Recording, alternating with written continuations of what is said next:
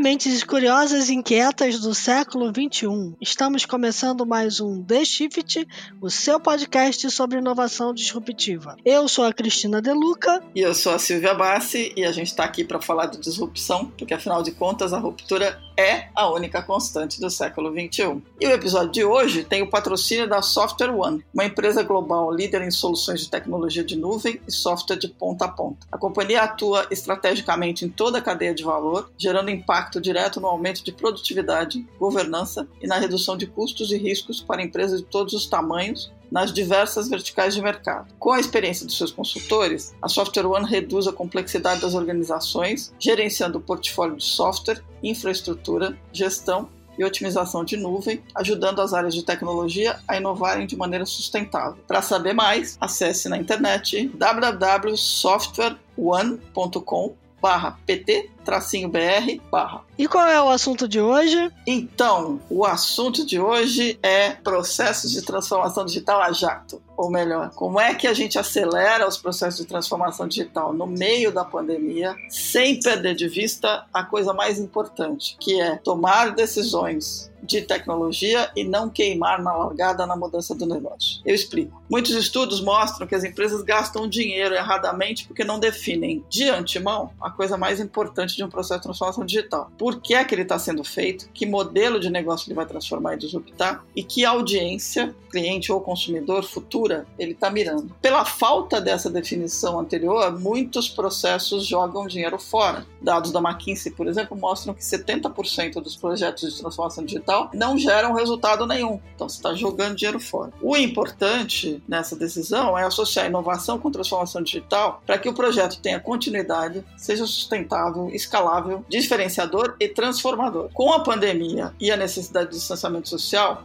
o que aconteceu foi que a rotina corporativa virou de ponta cabeça. Então, de uma hora para outra, todas as equipes se tornaram remotas, a TI virou serviço essencial com o desafio de usar a tecnologia para garantir que a empresa continuasse funcionando sem falhar no seu core business. Mas a questão que vem e que é importante discutir é que nada mais vai ser como antes. Vamos combinar. Portanto, o que foi decidido agora precisa ser feito em sincronia com os negócios, abrindo caminho para mudanças mais profundas e oportunidades de competir em outro patamar. Como é que a gente faz isso? Como é que a gente age rápido e devagar, como diz o Daniel Kahneman, agindo rápido para aplacar uma necessidade urgente de, de viver no começo de pandemia e pensar devagar e fazer com que as decisões tomadas se encaixem dentro de um processo de longevidade. Para falar disso tudo, a gente convidou duas feras no setor de TI, que é o Rafael Tobara, CIO da Sapori, uma multinacional brasileira com operações que também no México e na Colômbia, que atua no setor de alimentação corporativa, servindo mais de 1,3 milhão de refeições por dia, incluindo os hospitais. E o Fernando Birman, um dos mais conhecidos e respeitados CIOs do mercado brasileiro. Ele nos inspirou, né? Ele nos inspirou, inclusive, que até o ano passado era head de digital do Grupo Solvay, que agora está atuando como advisor de transformação digital e inovação disruptiva. Então a conversa, eu tenho certeza que vai ser muito boa, e eu queria agradecer a presença do Rafael e do Birman e convidá-los aí para entrar na conversa. Maravilha. Obrigado, Cris. Obrigado, Silvia, pelo convite. Eu sou um grande ouvinte de vocês. É uma honra estar aqui, poder compartilhar um pouco do que está acontecendo.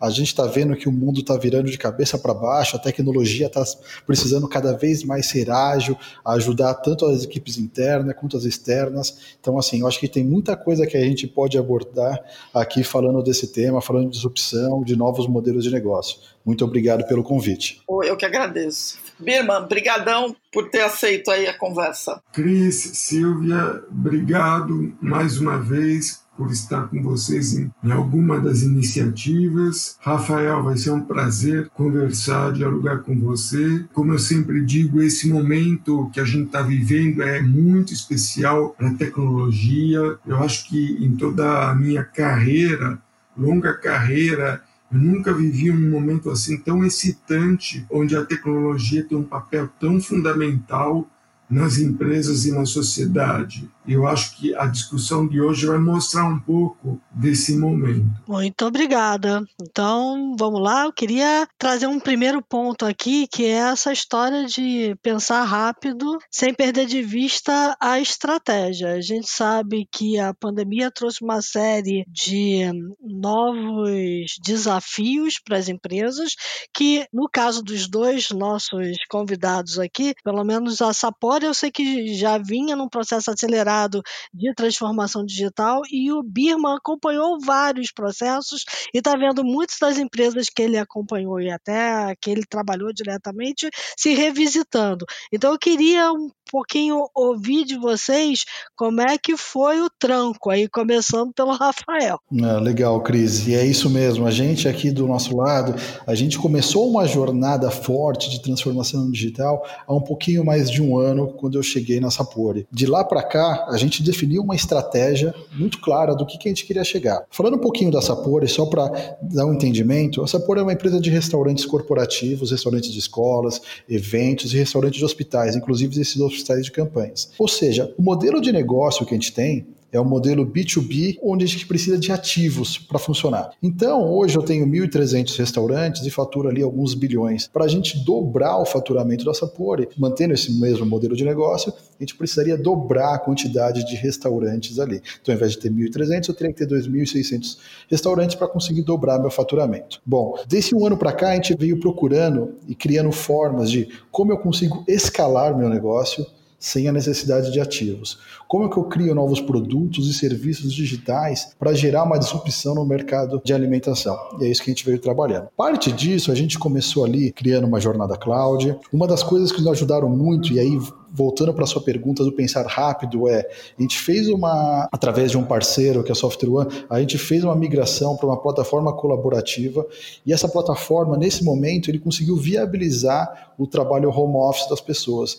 Então, a diferença de alguns amigos, alguns parceiros que tiveram uma dificuldade muito grande de pegar a empresa que trabalha hoje no escritório alocado e colocar essa empresa para trabalhar em home office, a gente teve dificuldade, mas a gente já vinha trabalhando nessa jornada. Então a gente teve ali tomar algumas decisões rápidas de, por exemplo, 70% do meu parque da sede eram computadores fixos ali, eram computadores, não eram laptops. Então a gente teve que fazer a aquisição de laptops rapidamente. A gente teve que fazer uma estruturação muito grande de antivírus, de firewalls, contratação de sistemas de virtualização. Só que isso funcionou muito rápido. Em cerca de uma, duas semanas, todas as pessoas que trabalham na sede, elas já conseguiriam trabalhar ali home office, já viabil... a gente conseguiu viabilizar isso. Então foi algo que a gente já havia começado a trabalhar, que foi com muito êxito agora nessa pandemia. Então a gente não esperava nada disso, mas a gente conseguiu acelerar esse trabalho remoto. E aí, Cris e Silvia, tem várias maneiras da gente trabalhar, da gente agilizar a transformação digital, né? Muitas delas são caras e outras são baratas. E o que depende disso é uma fase de planejamento. A gente precisa planejar muito bem. Então, por exemplo, na nossa jornada ali, com o mesmo parceiro, nossa jornada cloud, a gente já via que antigamente era só um data center, a gente já havia feito uma, uma análise de saber quais são os servidores que a gente tinha que levar para a nuvem, como que a gente geraria escala, o que, que eu poderia reduzir de servidores quando fazer uma migração para cloud. Isso fez com que viabilizasse uma jornada multi-cloud, no nosso caso, gastando muito menos do que eu gastaria, gasto hoje, gastava antes, utilizando um data center sem nem ter um DR. Então, assim, existem várias maneiras da gente fazer uma jornada, mas a gente precisa sempre ter uma estratégia muito clara, uma estratégia definida. Essa estratégia tem que ser transparente, não só com a corporação, com os executivos, mas também com as pessoas da equipe. Todo mundo tem que estar muito alinhado para que a gente consiga fazer isso daí da melhor maneira possível. Perfeito. Eu queria fazer uma perguntinha antes de passar para o Birma, é que eu queria saber quais foram as atividades que foram para a nuvem. Imagino que tem muito aí de você ir buscar novos fornecedores, agilizar todo o processo de fornecimento, tanto interno quanto o fornecimento de vocês para os clientes. Então, queria entender um pouco quais foram essas tarefas que vocês levaram para nuvem. Legal. Há um ano atrás, todo o nosso parque era 100% num data center físico. Então, tudo estava em servidores que eram ou colocation, servidores nossos, que ficavam no data center ou alguns servidores virtualizados do próprio data center. O objetivo dessa nossa jornada multi-cloud é pegar tudo isso, todos os nossos sistemas legados, todos os sistemas legados da empresa e submeter, subir isso para a cloud. E aí ganhar escalabilidade, ganhar performance. Respondendo a sua pergunta muito objetiva é, todo o meu ambiente, que antes era um data center, foi para cloud. E essa é a jogada. E por isso que um dos pontos, quando a gente fala lá da tomada de decisão, do custo disso, é que a gente precisa ter parceiros. Porque os parceiros, eles vão estar não só ali com um contrato debaixo do braço, como um fornecedor qualquer, mas eles vão estar te apoiando. Nessa fase que a gente está fazendo a migração e que veio a pandemia, onde a gente é uma empresa de restaurantes, nossa queda do faturamento foi de 40% a 50%. O parceiro, ele sempre vai estar do nosso lado. Também é um outro fator fundamental. Quando a gente quer fazer uma jornada ou uma mudança, é sempre necessário parceiros, pessoas que estão do nosso lado, pessoas que estão nos ajudando, nos apoiando. Rafael, só uma pergunta antes de passar para o Birman. Quantas pessoas vocês botaram remoto? Porque eu sei que vocês têm muitos funcionários, né? Isso foi em todos os países? A plataforma colaborativa, a gente fez primeiro, a primeira onda no Brasil, segunda onda nos outros países da América Latina. Uh, hoje, na sede, a gente tem lá cerca de 350 pessoas que a gente já viabilizou mais pessoas que ficam nas regionais, tudo mais. O que acontece é que hoje a Sapori tem 17 mil funcionários. Desses 17 mil pessoas, a gente não consegue colocar todo mundo de home office porque são pessoas que trabalham na ponta. Eu não consigo colocar um cozinheiro, ou um chefe, um assistente de cozinha de home office, mas do escritório, tanto regionais quanto da sede, 100% de todas as pessoas estão hábeis a trabalhar de casa ali e foi em um curtíssimo espaço de tempo. Perfeito. Birma, você conhece isso muito bem. Obrigado. Então, a pandemia foi um cenário que surpreendeu todo mundo. Isso é, é inegável, ninguém tinha um plano de contingência para esse cenário. Nós, os CIOs, as empresas, tinham planos de contingência para cenários muito, talvez próximos, coisas parecidas, panes em vários sites, mas não exatamente igual à pandemia. Isso provocou assim uma correria muito grande lá no começo de março para comprar notebook para ajustar a infraestrutura, assim como o Rafael também viveu. Mas, menor ou maior grau, os CIOs viveram uma correria muito grande lá no mês de, de março. Uma coisa que vocês podem comprovar com os vendedores de infraestrutura. Né? É só conferir para ver o que foi aquele mês de março. Isso aí é só a base, né? Isso aí é só para fazer a, a infraestrutura estrutura de trabalho remoto funcionar para todo mundo.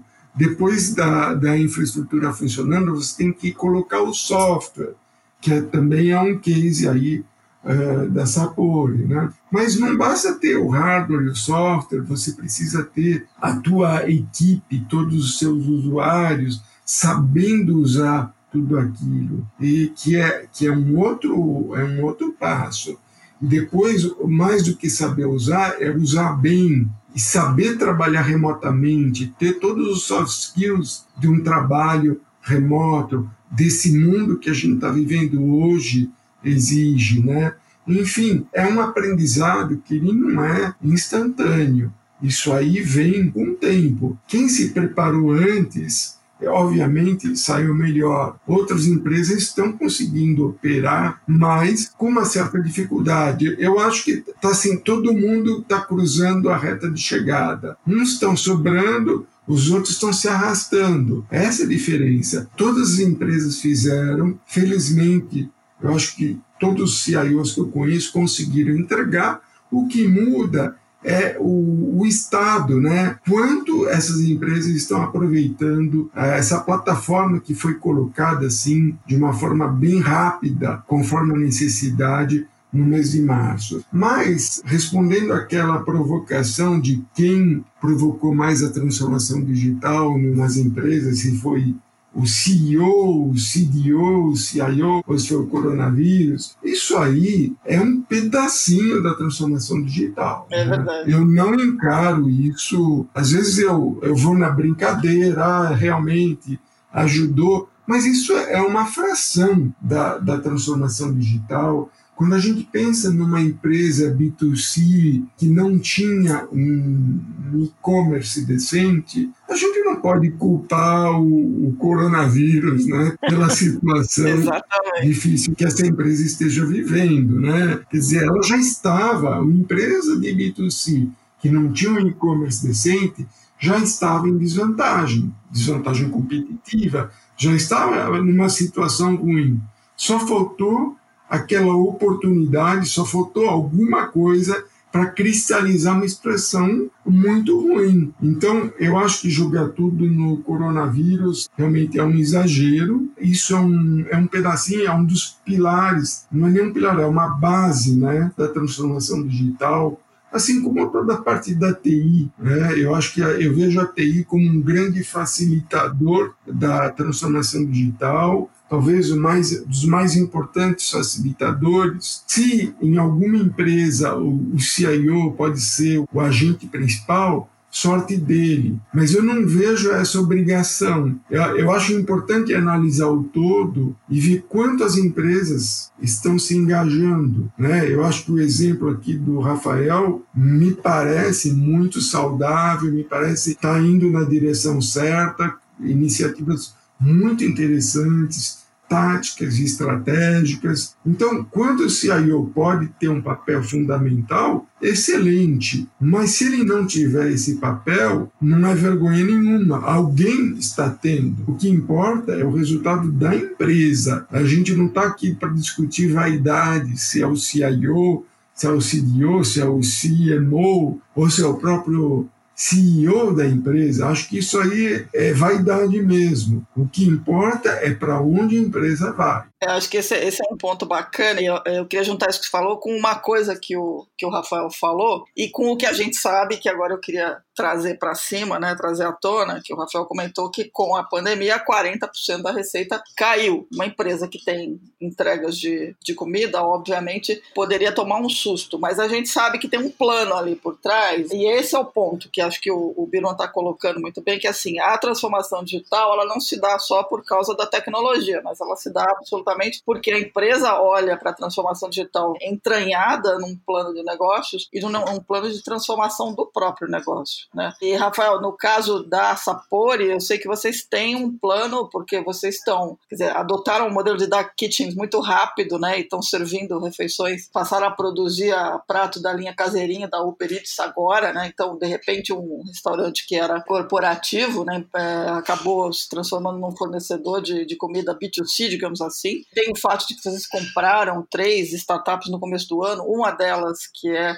a Zite totalmente focada em low touch economy, porque ela tem uma que não tem contato nenhum, o consumidor entra, paga e sai, não fala com ninguém, e, e uma empresa de, de delivery. Então tem um cenário, e é esse cenário que eu acho que é bacana, porque vai ao encontro do que o Birman está falando, que não é só a tecnologia, o CIO tem a felicidade de ser protagonista também, né, nesse processo. Você consegue contar um pouco para a gente dessa, dessa transformação digital? Aí o, o resto do iceberg que está embaixo do tá assim. É verdade, né? E é um iceberg mesmo, né? Às vezes a gente só mostra um pedacinho dele, mas tem muita coisa ali debaixo. E eu concordo plenamente com o Birman. Birman é um cara super experiente aí. Assim, a transformação digital não necessariamente ela vai ser tocada por TI, né? Mas eu vejo que a TI tem uma facilidade muito grande de ajudar as demais áreas de negócio negócio a entender o que é esse mundo novo. Então, do nosso lado, a gente ajuda aqui, eu tenho um papel muito grande de ajudar as demais áreas da empresa,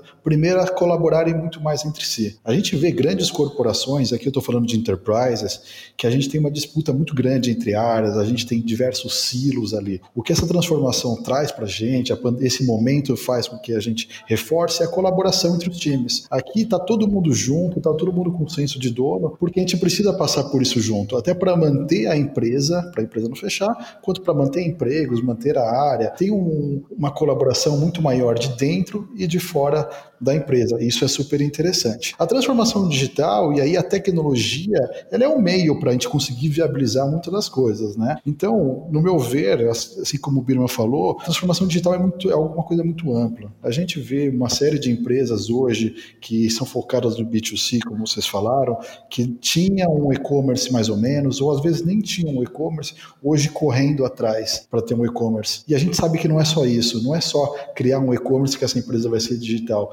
porque as pessoas não vão conseguir chegar nessa empresa porque tem uma série de e-commerce. Não é tão simples como todo mundo fala. O que, que eu vejo aqui da transformação digital, além de toda essa mudança cultural, é a criação de novos modelos de negócio. E esses modelos de negócios são modelos que conseguem gerar escala, são modelos que eles são ali exponenciais. E é isso que a gente já veio trabalhando com nossa estratégia. Como eu disse lá, nosso modelo antes era o modelo B2B, que vende refeições no modelo corporativo, no restaurante corporativo. O que a gente está fazendo agora como estratégia é, primeira coisa, eu preciso conhecer. Hoje eu sirvo 1 milhão e 300 refeições por dia. Eu tenho que conhecer quem são, são 1 milhão e 300 mil pessoas que todos os dias já vão nos nossos restaurantes. Então eu tenho um trabalho de dados, de analytics muito grande para saber quem são essas pessoas, o horário que elas vão, o que, que elas comem, quando está chovendo, o que, que ela come, qual que é a satisfação dela com as comidas que eu estou servindo para entender o que, que eles gostam de comer em cada dia da semana, de acordo com a temperatura. Então, é uma pessoa que quando está frio ela come sopa, quando não está frio ela come feijoada, ou seja lá que for. Eu preciso entender, eu tenho, tenho um trabalho muito grande de conhecer e de mapear todas as pessoas. Então, começa por aí. Depois a gente está fazendo o trabalho de mapear a jornada dela. Hoje, eu sirvo refeição durante o horário de almoço no restaurante que ela trabalha. Ou seja, ela obrigatoriamente tem que ir lá no meu restaurante. Mas por quê? Não mapear a jornada dela e servir uma refeição à noite para a família, ou no final de semana, ou abrir mais opções e conectar outros restaurantes dessas pessoas que eu já comecei a conhecer. Então, partindo disso tudo, de querer sair de um modelo B2B e para um modelo B2B2C ou B2C, a gente está criando modelos de negócios para gerar uma disrupção, que começa por ter um mercado autônomo, como você falou, que é a Zite, né? Que ela vem, é muito parecido ali com o modelo da Amazon Go, que você entra no restaurante ou com reconhecimento facial ou com QR Code, você pega seus produtos e sai do, sai do mercado ali sem contato com nenhuma pessoa, sem passar no caixa. Então é um modelo que, a gente, que faz muito sentido para a gente, porque não só para colocar esse modelo nas ruas, mas também para colocar em grandes clientes. Porque tem muito cliente que, que a empresa funciona 24 24 por 7 e que em determinado momento não tem uma lanchonete ou não tem um restaurante, a pessoa quer fazer a compra de alguma coisa e é um, é um modelo que não precisa de pessoas. E eu consigo gerar uma escala muito grande por não ter essa necessidade de pessoas. Então, é um modelo que a gente está trabalhando. Um outro modelo é, através de uma outra startup que a gente fez aquisição, de conseguir entregar a comida para as pessoas. Então, o que a gente chama ali de delivery de tudo, a gente tem as nossas cozinhas, que são essas 1.300, que parte do tempo elas estão ociosas, ou seja, elas podem produzir como se fosse dark kitchens, igual você comentou, Cris. E também eu posso colocar outros restaurantes dentro desse aplicativo para que a pessoa consiga fazer a compra como se fosse um marketplace. E aí a gente tem concorrentes normais, como o Rappi, o iFood, inclusive o Uber Eats, que é nosso parceiro, mas a gente também está no mesmo segmento. Ou seja, a gente está criando modelos de negócios diferentes para se reinventar internamente. A gente sabe, inclusive, que esses modelos novos de negócio, eles podem substituir os modelos atuais. E aí que está a graça do negócio, que a gente já está trabalhando em como criar novamente, transformar, reinventar a nossa empresa. Antes que ela comece a chegar no declínio, a gente já se antecipou para criar esses outros modelos. Então, isso sim eu vejo como uma transformação digital e que não é nada fácil. A gente está numa enterprise, tem uma cultura já estabelecida, o status quo não é fácil, mas a gente sabe que é totalmente necessário se reinventar. A gente precisa fazer isso. Então, essa é a nossa estratégia que a gente está seguindo, e para isso a gente está fazendo o investimento em startups, a gente tem algumas investidas não só essas três que a gente anunciou esse ano, a gente tem outras investidas. Inclusive, a gente investiu em empresa de tecnologia para viabilizar aí uma transformação digital de forma mais rápida, que é uma startup chamada Link API, que era responsável por fazer toda a parte de APIs, toda a nossa estratégia de APIs aqui dentro. E dentro da Sapori, aqui nos times, a gente também criou um laboratório, o Sapori Lab, para criar outros produtos e serviços digitais internamente. Então, a nossa estratégia aqui é bem ousada, tem muita coisa legal aqui que a gente gente pode explorar uh, no nosso bate-papo. Muito bom. Eu queria pegar um outro gancho que o Birman trouxe e colocar para vocês dois uma pergunta que é o seguinte. Foi muito rápido, né? Como você já estava praticamente pronto e olhando para a nuvem, como você falou, fazer essa mudança para levar todo o teu pessoal de negócio, né, que não está ali na linha de frente produzindo a comida, mas tratando do negócio para home office e fazer com que esses times colaborassem entre si. Mas daqui para frente, né, se a gente for olhar para o mundo que vem agora, essa colaboração vai ter que ser cada vez mais necessária. E olhando para esse cenário inteiro de transformação digital, eu sei que o Birman fala muito disso, porque eu acompanho ele lá no LinkedIn, estou vendo ele falar o tempo inteiro. A colaboração não é só colaborar do ponto ponto de vista de fazer conference calls e conversar é, e colocar vários times em contato. Ela é muito maior do que isso. Ela passa por agile, ela passa pela própria inovação que vai precisar acontecer mesmo os times estando trabalhando de forma remota.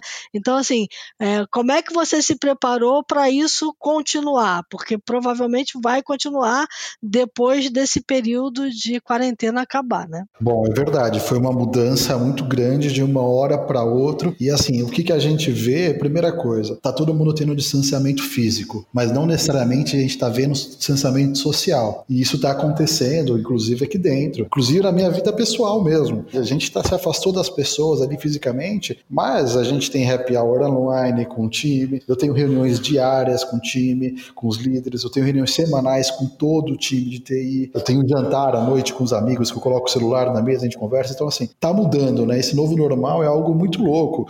E uma das coisas que é certeza é que a gente não sabe como vai ser amanhã, porque as coisas estão muito dinâmicas. Então a gente está aprendendo e a gente está errando, a gente está mudando diariamente. O ponto-chave é isso que você falou mesmo. A gente precisa ter cada vez mais colaboração. E essa colaboração não é só interna, é externa também, é colaboração com outras empresas, independente se antigamente eles eram taxados como concorrentes por ser do mesmo segmento ou não. Então, esses podcasts aqui que a gente tem do The Shift, isso aqui é uma maneira que mostra a colaboração que a gente tem entre empresas, entre pessoas, porque passar essa experiência, o que está dando certo, o que não está dando certo, o que é a transformação de um, maneiras diferentes de pensar, isso é muito rico. Isso a gente está vendo que é algo que a gente aprendeu, que está indo muito bem, que a gente tem que manter cada vez mais pós-pandemia, que é essa quebra de silos, a colaboração muito maior entre as empresas. Então, isso é super interessante. Lá no nosso caso, a gente está no momento que é muito diferente, porque no restaurante a gente não sabe como que o restaurante vai, vai funcionar daqui para frente. A gente não sabe como o restaurante self-service vai funcionar, porque você não pode, você, pessoa física que vai no restaurante, você não pode mais ir lá numa fila de self-service, pegar uma concha de feijão e colocar no seu prato, porque você pode contaminar aquela concha. Você não pode falar na frente da refeição, porque ali você pode contaminar a comida, o arroz, o feijão, a carne. Então a gente está mudando a nossa estratégia diariamente. O que acontece é que as plataformas aí, inclusive de colaboração, que elas viabilizam para a gente, é uma comunicação muito mais rápida e efetiva. Por exemplo, a gente tem alguns casos de coisas que dão certo não dão certo dentro dos restaurantes, e esses casos são divulgados dentro da nossa plataforma, eles recebem ali, acontece com que a gente consegue gerar uma escala que 1.300 pessoas já vão ter aquele aprendizado. Então, antigamente ali, quando a gente chegava, falava, ah, encontrou aqui uma pedrinha no feijão, isso isso era um problema, a gente agora tem diversos outros problemas que acontecem pela pandemia e que não tem como você treinar todo mundo sobre todos os temas, porque todo dia acontece uma coisa nova. Então, essa comunicação ágil é algo que, tem, que veio para ficar e está ajudando demais aqui dentro, demais, porque é tudo muito novo. Então, outro ponto é a preocupação com a segurança da informação. Quando a gente coloca as pessoas para trabalhar de casa, a gente conta ali também que a gente tem uma série de vulnerabilidades que apareceram no nosso ambiente que a gente não tinha domínio e que a gente não estava preparado. Então, também a gente teve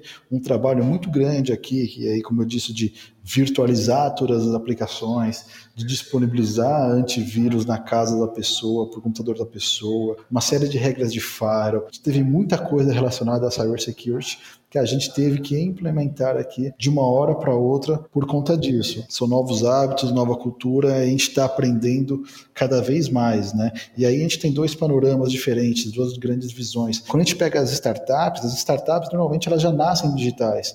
Então elas não sofreram tanto impacto para colocar home office, dar segurança para as pessoas. Então o impacto foi muito menor, eles já são totalmente ágeis, já têm produtos escaláveis. Aí sim, as enterprises que são mais lentas, essas sim sofreram mais. Mas como o Birman falou, independente ali se da velocidade ou da entrega final, todas que eu conheço também conseguiram se adaptar. Umas não tão bem e a outras ali já viram que foi tão produtivo, foi tão bom essa mudança que vão manter aí seus escritórios fechados após pandemia e vai todo mundo trabalhar de casa.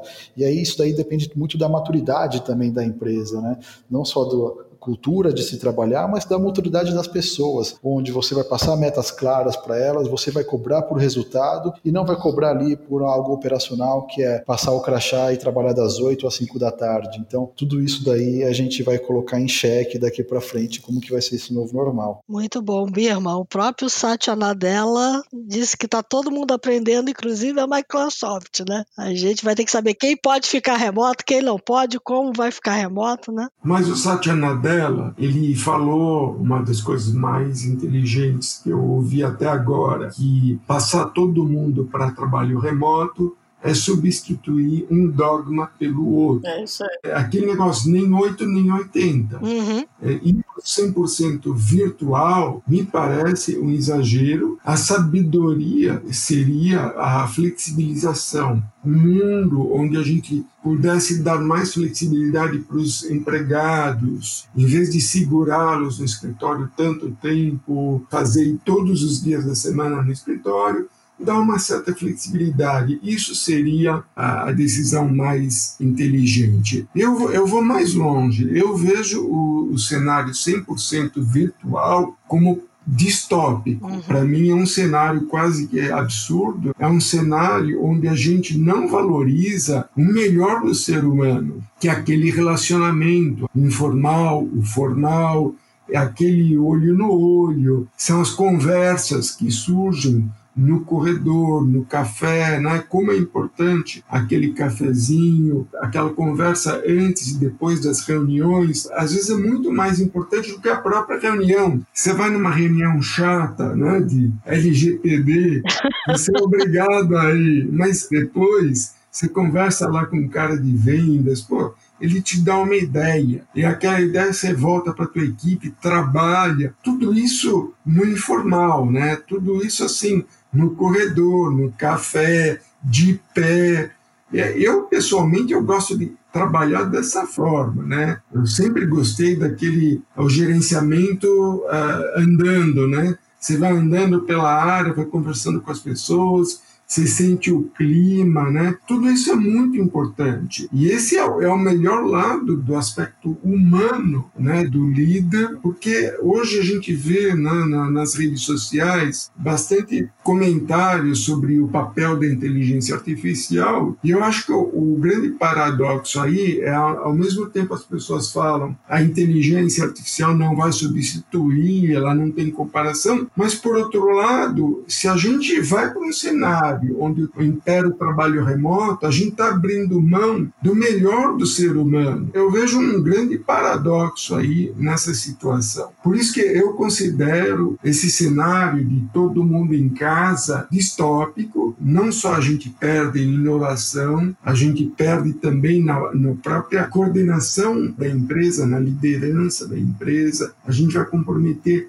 a perenidade da empresa, né? Por isso que a gente precisa pensar bem, né? Eu acho, acho que a gente tem uma situação intermediária, o Rafael deve estar vivendo isso, é o pós-pandemia, ou seja, até o final do ano deixar em trabalho remoto, eu acho que é uma, é uma decisão sábia, é uma decisão de cautela, né? observar o que está acontecendo, vamos observar é, a evolução da pandemia, se vai ter vacina ou não. Então, muitas empresas fizeram isso até o final do ano, isso é, é ser cauteloso. Agora, decidir que lá na frente vai ficar todo mundo em casa é aquilo que o Satya disse, é um dogma pelo outro. É você jogar fora tudo que o ser humano tem de melhor e aquilo tudo que o robô, que a inteligência artificial nunca vai conseguir. Então, acho um pouco exagerado. Alguns CEOs nessa história se empolgaram, né? Espero que eles não tenham se empolgado só com ganho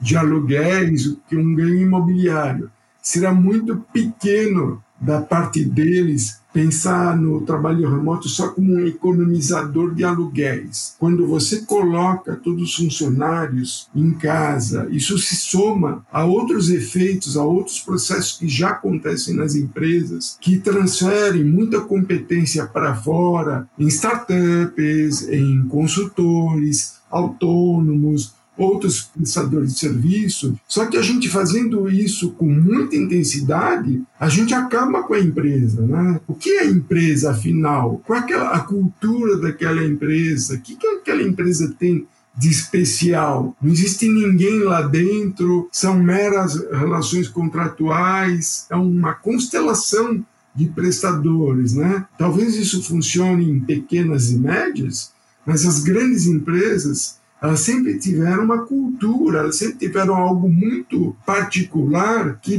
dava orgulho nos empregados, que tinha essa noção de pertencimento, que fazia você ter uma motivação extra para trabalhar naquele lugar. Se a gente começa a fazer tudo isso sumir, quem corre grande risco aí nesse caso são as grandes corporações. Perfeito. Aí eu não sei se o Rafael concorda, porque eu vi um estudo recente, eu não vou me lembrar quem fez agora, mas que tinha uma um descasamento, né? O pessoal das startups querendo ficar em casa, os fundadores, né? E dizendo assim, dá para trabalhar remoto o resto da vida, vai ser bom. E os V6 dizendo assim, não, não, não, não vá trabalhar remoto primeiro. Porque o VC olha e diz assim, você vai perder valor, é um pouco do que o Birma está falando, né? Então... É, e é isso mesmo, eu concordo com o Birma. Uh, esse contato, olho a olho, o cafezinho, é algo super importante, porque não necessariamente a reunião vai te gerar o melhor conteúdo, mas o cafezinho antes ou depois é quando pode sair algum tipo de insight. Quando uma outra área de negócio vai te falar uma dor que ela tem e você vai falar, putz, a gente consegue resolver essa dor, ou isso é uma grande oportunidade que está fora da pauta. Isso daí é uhum. fundamental. Essa aproximação é muito bom. Eu sou uma pessoa totalmente ligada a pessoas. Eu gosto de estar próximo das pessoas. Então, eu acho super necessário isso. O que acontece é que nesse momento não existe o certo e o errado, né? Uhum. Então a gente não consegue criticar e falar, não, tá errado todo mundo ficar de home office, ou tá certo todo mundo ficar de home office. O que a gente tem que entender é que cada pessoa e cada empresa tem que tomar a melhor decisão para eles. Eu tenho amigos, por exemplo, inclusive uma pessoa que trabalhou comigo, que ele estava indo para Portugal, ele cancelou a viagem para Portugal que ele ia trabalhar lá, ele falou, vou ficar no Brasil por causa da pandemia, mandou no LinkedIn lá, falando, ó, estou procurando, estou aberto a oportunidades, porém só trabalho home office. E tá certo, para ele funciona dessa maneira, então tudo bem, a gente tem que respeitar cada pessoa, cada empresa, né? Mas o importante é que cada um consiga fazer a escolha, a gente não pode falar, ah, a partir de agora é 100% home office, partir agora é 100% escritório. Eu acho que a gente tem que ter um meio termo e a gente tem que considerar muito o que, que é melhor para cada uma das pessoas, mas sem poder julgar o que está certo ou errado. Por exemplo, aqui a gente hoje tem uma parte muito grande das nossas pessoas que trabalham no front, trabalham em hospitais, inclusive nesses hospitais de campanha. Nós, internamente, tomamos a decisão que os executivos, diretores, CEO, não fariam home office, ou faria uma vez por semana, quando precisar, porque é um sinal que a gente está dando para as pessoas que não são só elas que estão ali né, trabalhando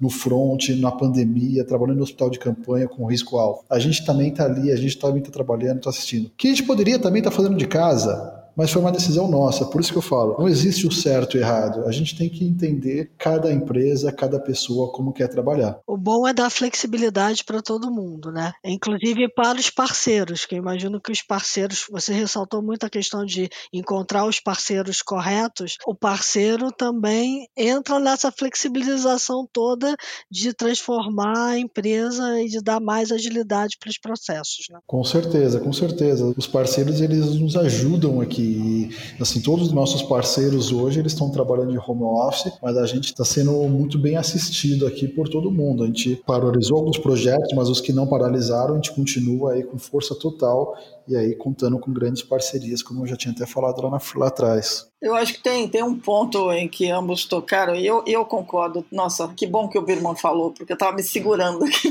Eu estava achando que eu era a pessoa mais errada da face da Terra. Eu também acho que esse negócio de vamos todos estar remotos pro resto da vida não existe. A gente está olhando para uma situação de emergência e achando que ela vai se expandir para sempre. Não é bem essa a questão. E eu acho que confundir trabalho remoto com transformação digital também é uma grande bobagem, né? porque nesse momento ele é contingencial, ele é um problema. Né? Você tem que resolver. Se daqui para frente a gente vai viver num ambiente em que mais e mais pandemias vão aparecer, isso é verdadeiro.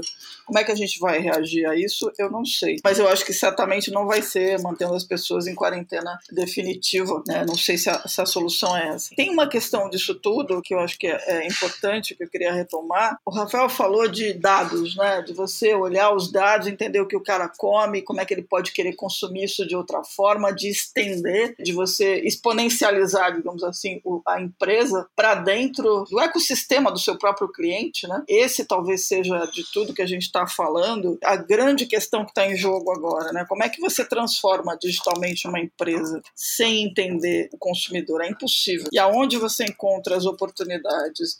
exatamente entendendo o, o, os dados que esse teu cliente atual está te dando para você ver para onde você pode expandir. Eu queria ouvir um pouquinho o Birman com relação a isso, a experiência dele nas empresas anteriores em que ele agiu como essa força de procurar as oportunidades de abertura e queria ouvir o Rafael também, porque isso que ele colocou é super importante, essa questão do, do dado fazendo a diferença. E é óbvio que quando você decide que você vai fazer um, quase um dark kitchen e começa a fornecer para Uber Eats, aproveitando aquilo que você já tem, que é fazer comida, você está entendendo que o teu consumidor não está trabalhando, mas ele vai comer. Né? E aí, como é que você acha um novo modelo? Você sai de B2B para virar B2C2B ou B2B2C? Enfim, aí é uma virada bacana, né? Birman, como é que a gente faz? Como é que a gente olha para dados e pensa viradas o tempo todo? Vou retomar o que o Rafael tinha dito juntar com o que você está perguntando agora. Uhum. Né? Eu confirmo que realmente o objetivo maior da transformação digital é você trabalhar modelos de negócio ligado ao seu cliente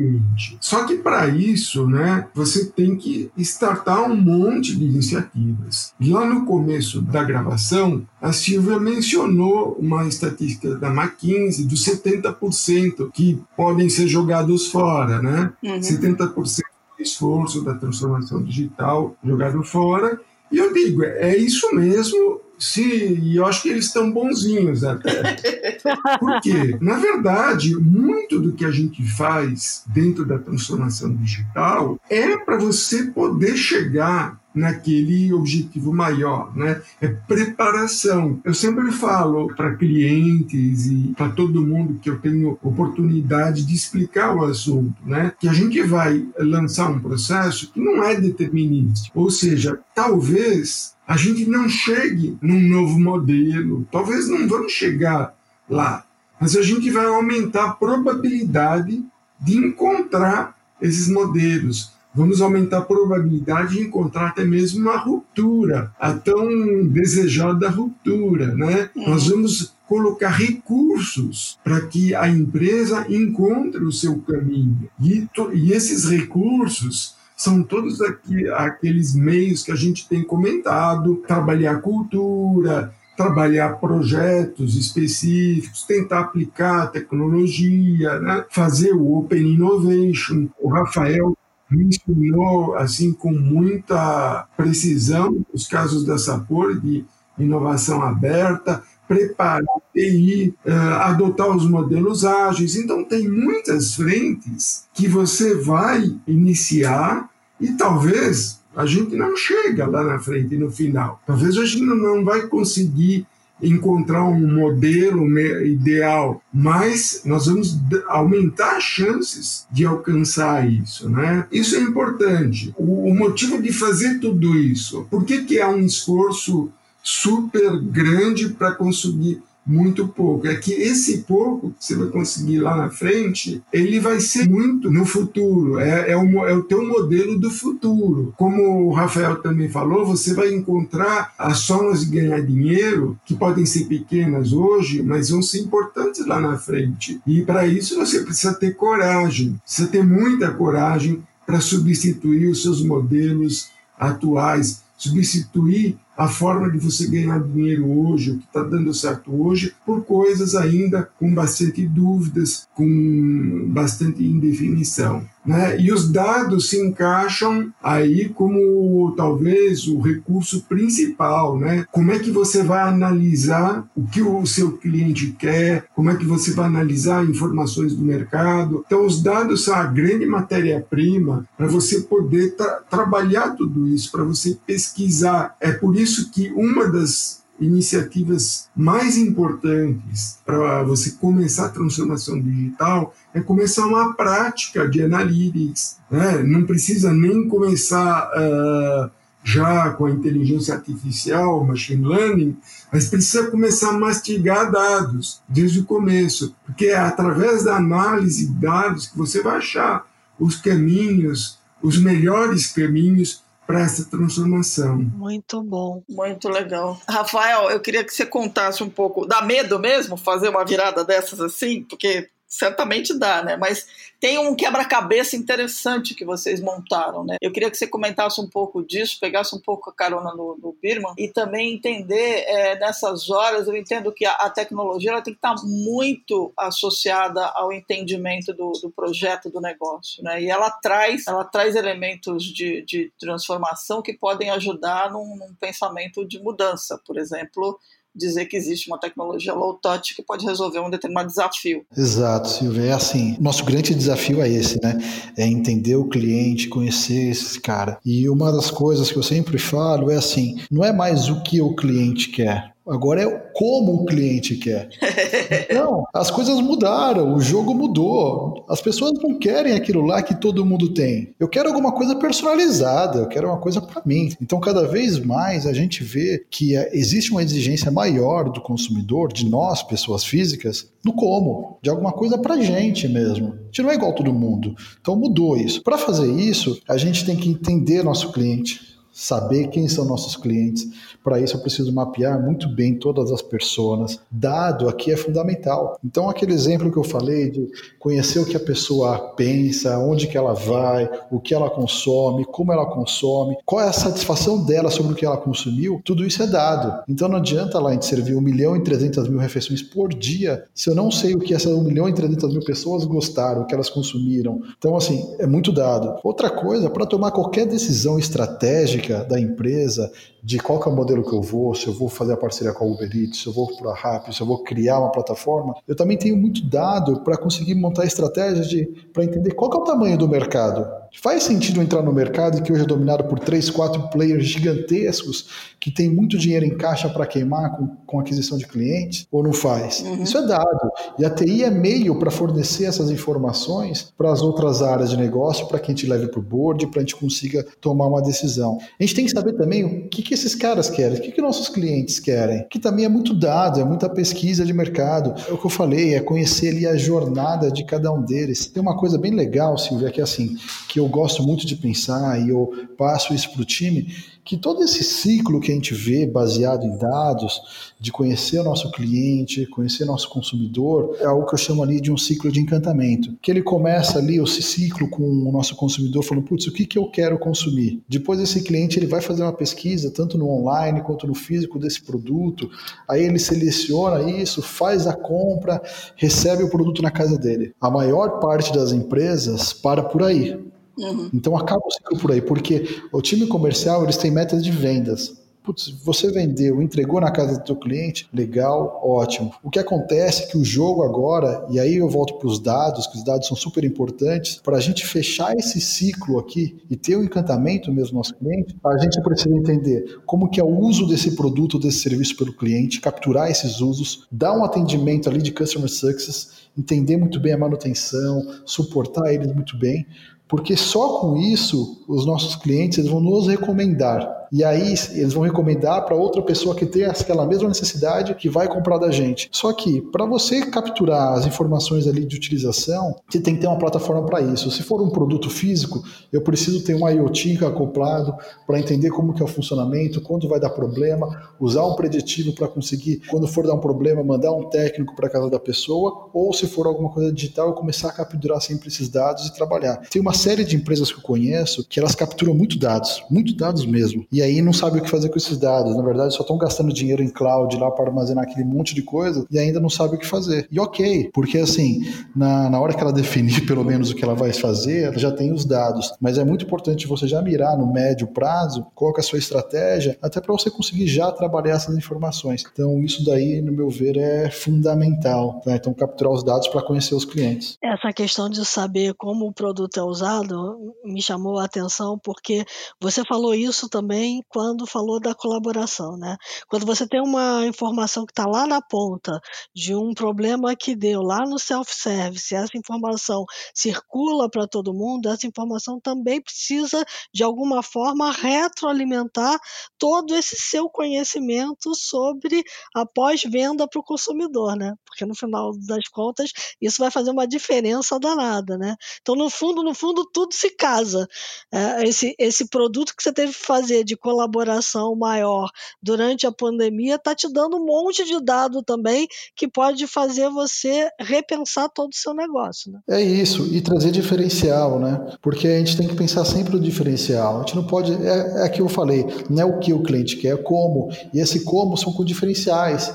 É agregando serviço, é melhorando ali uma experiência dele. Então, a gente tem que estar sempre se munindo de informações, sempre colaborando, trocando ideias e aí sim, dando devolutivas na ponta, que seja treinar pessoas ou mudar um tipo de cardápio, alguma ação para melhorar a experiência desse nosso cliente. Muito legal. Temos um programa, Silvia Bassa? Nossa Senhora, temos um baita programa. Aliás, é baita em todos os sentidos, que ele ficou longo. Mas sensacional. Eu acho que tem elementos aqui muito legais, juntando o que o Birman e o Rafael falaram, mas assim, tem uma questão que é coragem para experimentar, tem uma questão de que você não pode deixar as pessoas desconectadas, tem uma questão de que você tem que pensar no teu consumidor o tempo todo. Esses elementos são absolutamente vitais. Então, puxa, temos um baita programa, de verdade. Muito bom. Vamos para os insights? Vamos para os insights.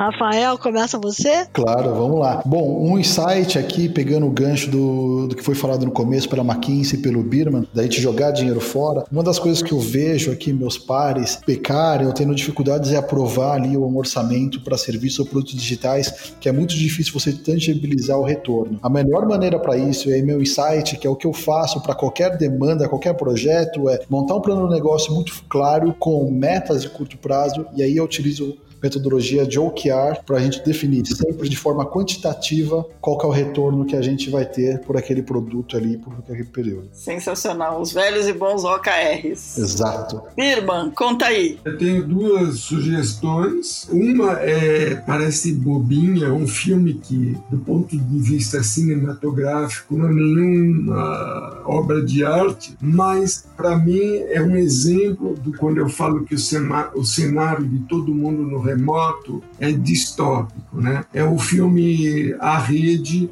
de 95 com a Sandra Bullock. É assustador.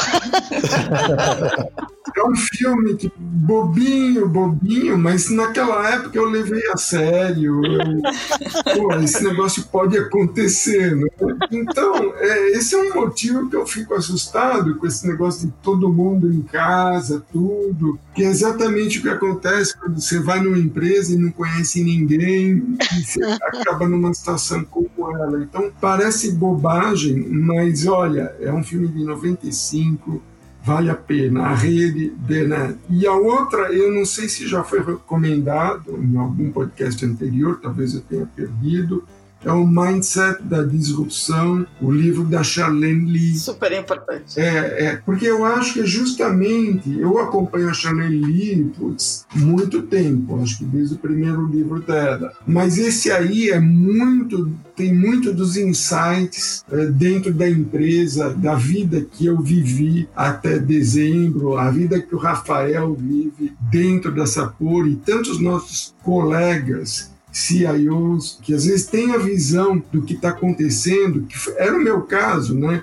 A gente está vendo o tsunami da transformação digital chegando e muitas vezes não, não sabe né, como chamar a atenção da empresa, como preparar a empresa, a empresa às vezes não está dando a importância que se deve.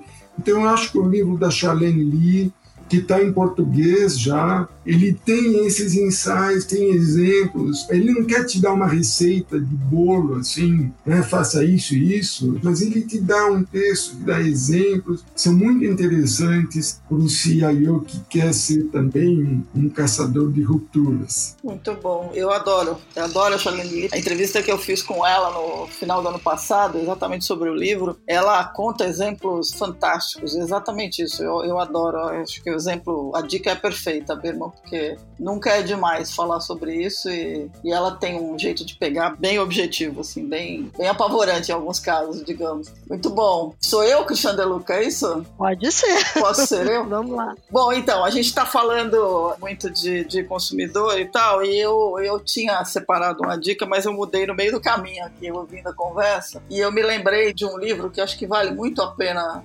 fazer. Tem um cara chamado Martin Lindstrom, que é um especialista em marketing dinamarquês. Ele é muito conhecido por ter. Foi trabalhar na Lego, ele tinha 12 anos de idade. E ele fala muito sobre entender o consumidor. E tem um livro dele que chama-se Small Data: The Tiny Clues That Unwave Huge Trends, onde ele fala que você precisa prestar atenção no Small Data, não só no Big Data, porque o Big Data é formado de pequenos sinais né, que se voltam para o consumidor. Então, acho que é um livro que vale a pena, é um livro de 2016, mas não perdeu de jeito nenhum o poder, principalmente agora que a gente ficou falando aí de como entender, né, quais são esses sinais que estão vindo e como é que você soma isso tudo na equação aí. Então fica a dica aí do Small Data do Martin Lindstrom, que acho que vale super a pena. Bom, eu vou dar como dica aqui um livro que acabou de sair. Me inspirei nele pegando o gancho de tudo que a gente conversou aqui, desde a escolha certa do parceiro que vai fazer você ir para a nuvem bem, desde de encontrar o melhor caminho para fazer a transformação e olhar para dado e, e olhar para um cenário que lá na frente pode ser distópico, então você tem que medir muito bem, mas principalmente fazer isso tudo com a agilidade que é Doing Agile Right, é do Darrell Ribby e da Sarah Elk. É muito legal porque ele tira um pouco aquela visão que a gente tem do Agile, tá ligado simplesmente ao fazer rápido. Então, assim, é não tão rápido, mas é fazer com muita flexibilidade e olhando para tudo aquilo que você precisa olhar para não cair no abismo. Então, traz um outro olhar para o Agile que eu acho que a gente precisa colocar em pauta cada vez mais. Muito bom.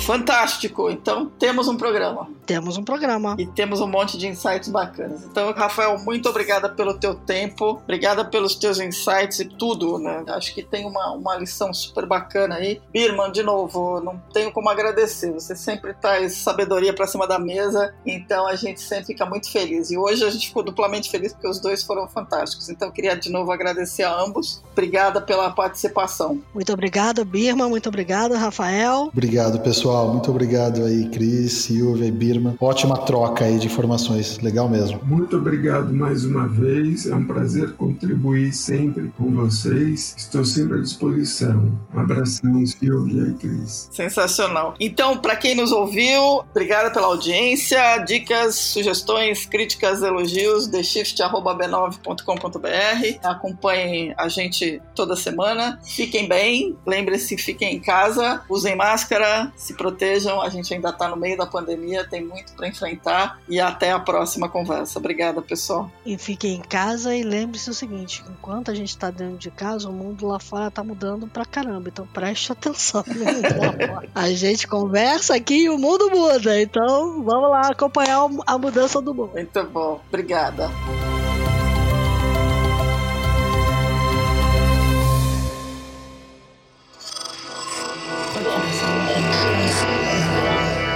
Podcast é, é apresentado por b9.com.br.